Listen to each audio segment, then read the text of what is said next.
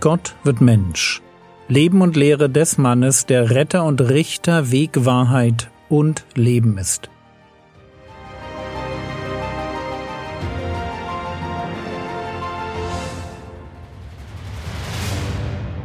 Episode 247 Erzähltexte verstehen.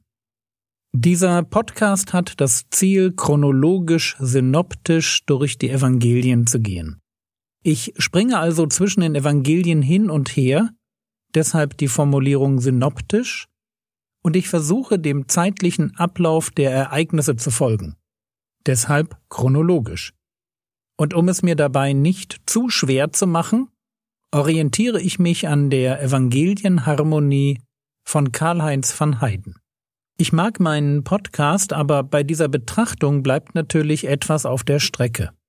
Und was auf der Strecke bleibt, das ist die thematische Entwicklung von Themen innerhalb eines Evangeliums.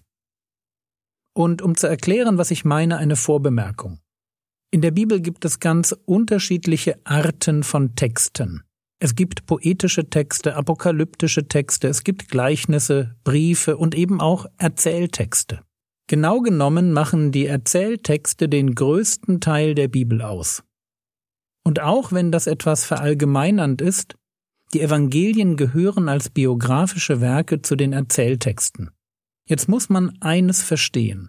Biblische Erzähltexte wollen erst in zweiter Linie erzählen. Zuerst einmal wollen sie Theologie vermitteln. Das mag jetzt überraschen, aber so ist es halt nun mal.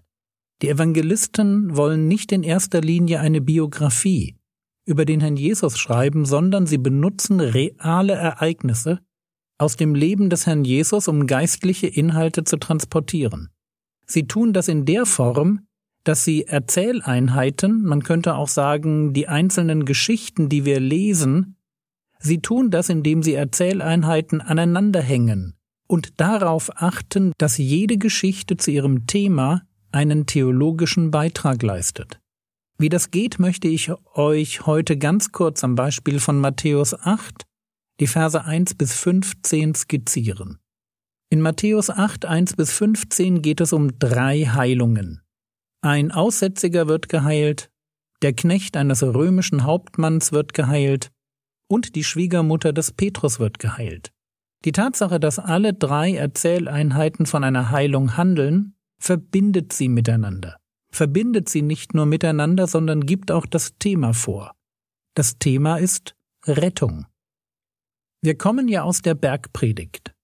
Jesus stellt vor, was er sich von denen wünscht, die ihm folgen. Was es heißt, ein Jesus-Jünger zu sein. Und nun kommt nach der Bergpredigt logischerweise die Antwort auf die Frage, was muss ich tun, um so ein Jesusjünger zu werden? Und ganz allgemein könnte man fragen, wie werde ich gerettet? Und wenn man diese Frage an einen Brieftext stellen würde, dann würde man folgende Antwort bekommen. Epheser Kapitel 2, die Verse 8 bis 10. Denn aus Gnade seid ihr gerettet durch Glauben, und das nicht aus euch, Gottes Gabe ist es. Nicht aus Werken, damit niemand sich rühmt. Denn wir sind sein Gebilde, in Christus Jesus geschaffen zu guten Werken, die Gott vorher bereitet hat, damit wir in ihnen wandeln sollen. Errettung ist aus Gnade durch Glauben zum Dienst. Das sollte jeder wissen, der diesen Podcast hört. Nun der Clou. Ich kann diese drei Aussagen aus Gnade durch Glauben zum Dienst, auch in Form von drei Erzähleinheiten. Drei Geschichten transportieren, die sich alle jeweils um eine Heilung drehen. Und genau das tut Matthäus.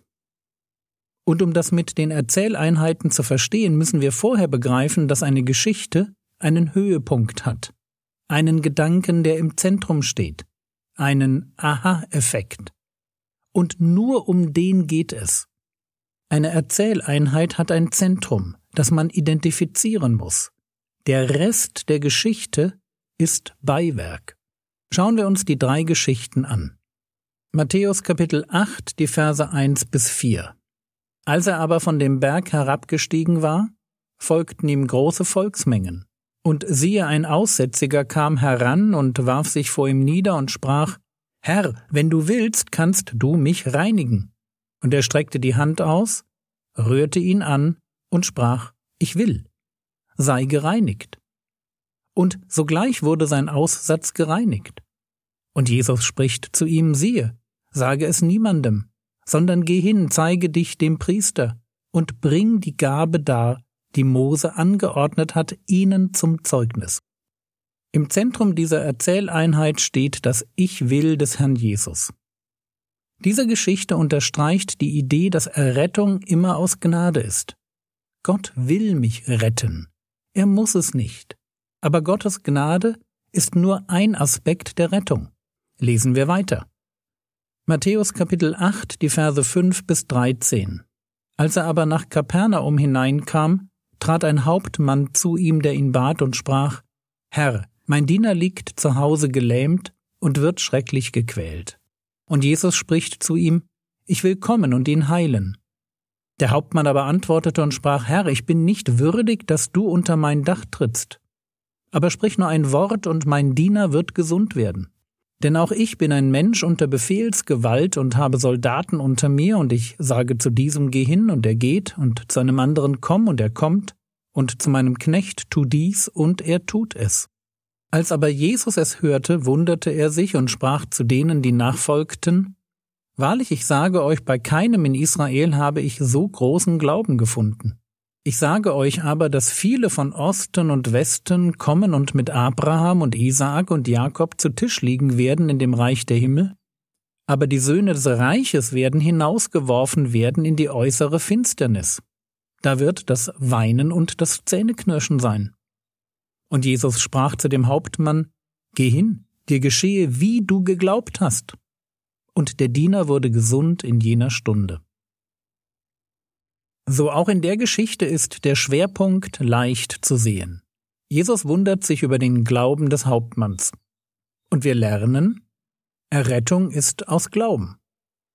Dritter Aspekt. Matthäus Kapitel 8, die Verse 14 und 15.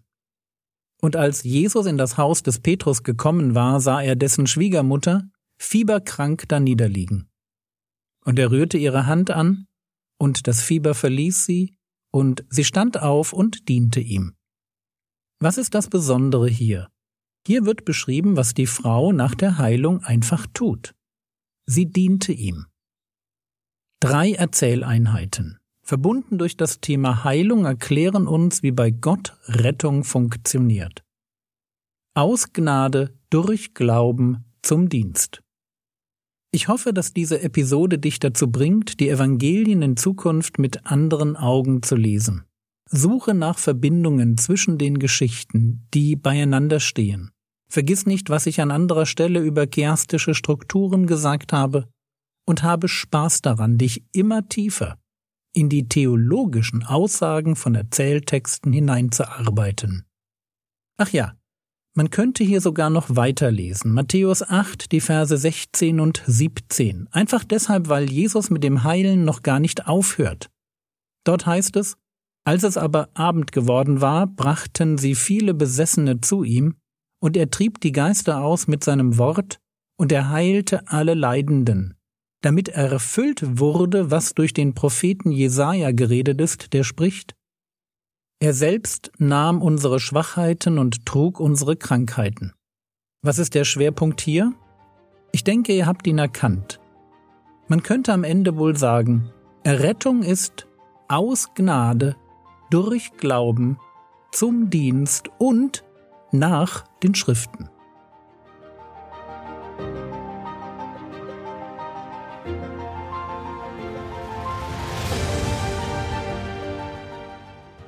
Was könntest du jetzt tun? Du könntest Gott dafür danken, dass er dir so viel tollen Stoff zum Nachdenken in seinem Wort geschenkt hat. Das war's für heute. Es ist übrigens ziemlich sinnlos, eine Predigt im Gottesdienst zu hören, wenn man sie nicht auch nacharbeitet. Mach das heute doch. Der Herr segne dich, erfahre seine Gnade und lebe in seinem Frieden. Amen.